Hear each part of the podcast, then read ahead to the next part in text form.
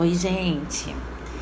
Então vamos lá voltar para nossa série de mensagens aí sobre o ser. Deu uma parada grande que começou em dezembro e aí a gente parou e agora a gente vai retomar.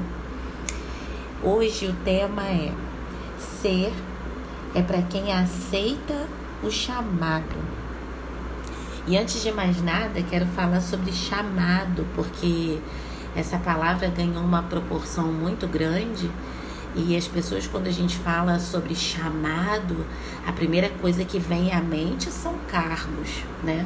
Então a gente pensa no chamado e a gente pensa, ah, é um chamado para pastorear, ah, é um chamado para ensino, é um chamado para pregar, é um chamado para evangelizar.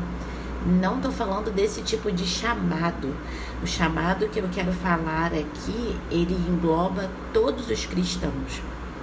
Porque o chamado para pastorear, o chamado para ensinar, ele é específico e único.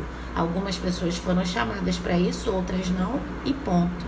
O chamado que eu quero falar hoje é um chamado que todo cristão precisa ter né? Todo cristão foi chamado para ser assim. E o chamado que eu quero falar é o chamado para promover a paz.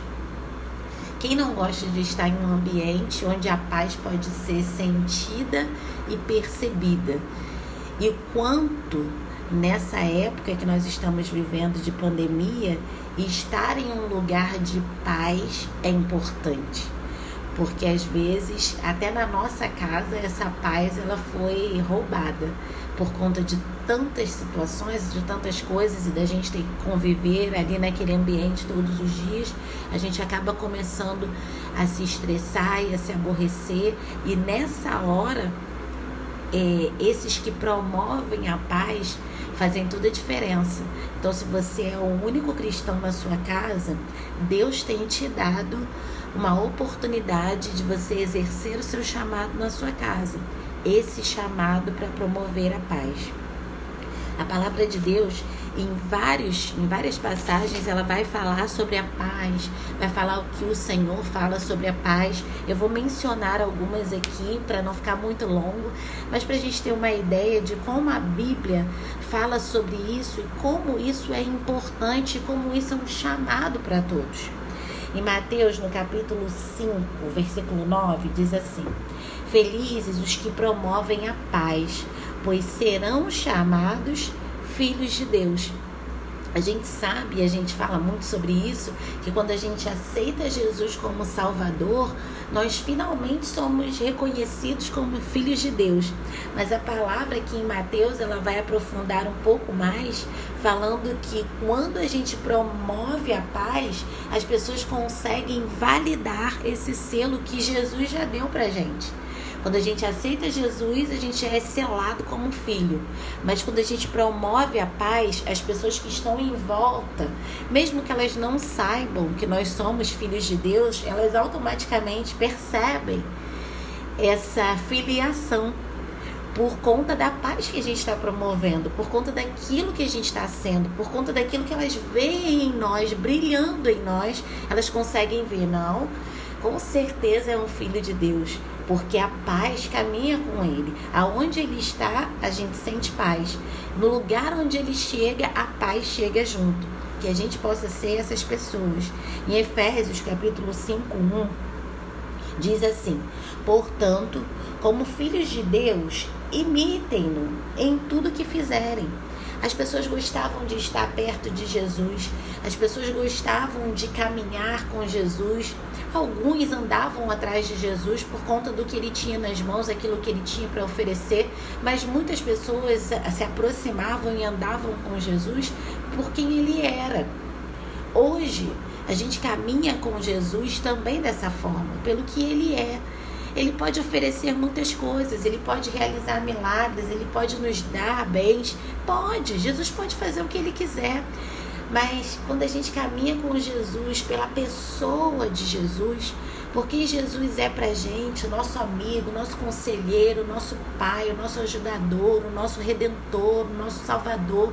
Quando a gente caminha por ele, por conta desses atributos da pessoa de Jesus Cristo, é tão gostoso e é tão diferente esse relacionamento e vira um relacionamento real de pai e filho, onde a gente pode procurar um conselho, pode se aproximar dele, pode imitá-lo e deve imitá-lo. Porque quanto mais a gente imita a Jesus, mais as pessoas conhecem Jesus através da nossa vida. E aí o nosso testemunho às vezes fala mais alto e muitas vezes fala mais alto do que aquilo que a gente fala com a nossa boca, né? Então que o seu testemunho possa ser de um imitador de Jesus, porque com certeza a paz vai te seguir. Lá em Gálatas, no capítulo 4, versículo 7, diz assim: Agora você não é escravo, mas filho de Deus, e uma vez que é filho de Deus, se tornou herdeiro dele. Aqui é só mais um pouquinho do que a gente já falou. Você é filho, você é herdeiro, você é participante da obra salvífica de Jesus na cruz. Você participa agora dessa grande família dos filhos de Deus. E você precisa ser alguém diferente a partir de agora. As pessoas precisam ver Jesus através da sua vida. Nesse mesmo, nesse mesmo livro de Gálatas, capítulo 5, 22, diz: Mas o Espírito produz, que o Espírito de Deus produz em nós? Amor, alegria, paz, paciência, amabilidade, bondade, fidelidade. São muitos atributos, são muitas coisas boas que cabem no ser humano. Quem não gosta de estar perto de alguém que emana amor, que emana paz, que emana alegria, que é amável, que é bondoso, que é fiel? As pessoas buscam isso nos relacionamentos e às vezes não encontram se não estão encontrando, é porque tem poucos imitadores de Jesus nessa terra. A gente precisa ser mais imitador de Cristo.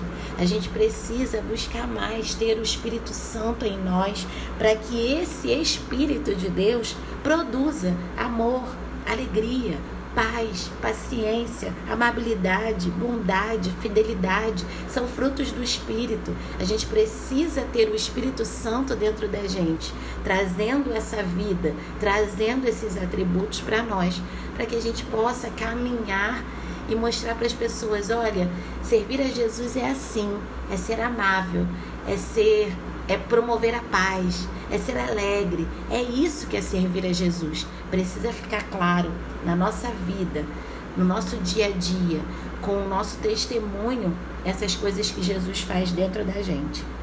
E para finalizar, Efésios 4:3 diz: "Façam todo o possível para se manterem unidos no espírito, ligados pelo vínculo da paz. O Espírito Santo, ele nos une une como filhos de Deus, né? Todos nós somos chamados assim quando aceitamos Jesus. E a partir do momento que aceitamos Jesus, começamos a promover a paz aonde nós estamos e somos chamados e reconhecidos como filhos de Deus, inclusive por aqueles que nem professam a mesma fé. E além disso, o Espírito nos une. E aí, independente de denominação, que nós temos as denominações para organizar, mas independente disso, existe os filhos de Deus, né? Existem aqueles que professam a fé em Jesus e que têm o Espírito Santo dentro deles. Nós nos unimos e permanecemos ligados pelo vínculo da paz essa paz precisa existir entre o povo de Deus como um todo. É, o povo de Deus não pode se separar por outras convicções. Existem muitas bandeiras sendo levantadas hoje nos nossos dias e são bandeiras totalmente distintas e eu não invalido nenhuma delas. Existe a bandeira do preconceito, existe a bandeira é, das mulheres e tal. São muitas bandeiras. Mas a nossa bandeira é Jesus. Aquilo que nos mantém ligados e unidos, o vínculo da paz é o Espírito Santo. A gente não pode se perder dessa paz. A gente não pode, enquanto servos de Deus, filhos de Deus, professantes do cristianismo, nos separarmos por conta de outras convicções que não sejam baseadas na nossa fé. A nossa fé é o vínculo da paz. Aquilo que a gente acredita é o vínculo da paz. O Espírito Santo é o vínculo da paz, é o que nos une. O Espírito Santo nos une. Outras coisas buscam nos separar. Quando a gente começa a levantar outras bandeiras, a gente começa a se distanciar. Mas que a gente busque o Espírito Santo de Deus. Essa busca vai fazer com que a gente se una cada vez mais.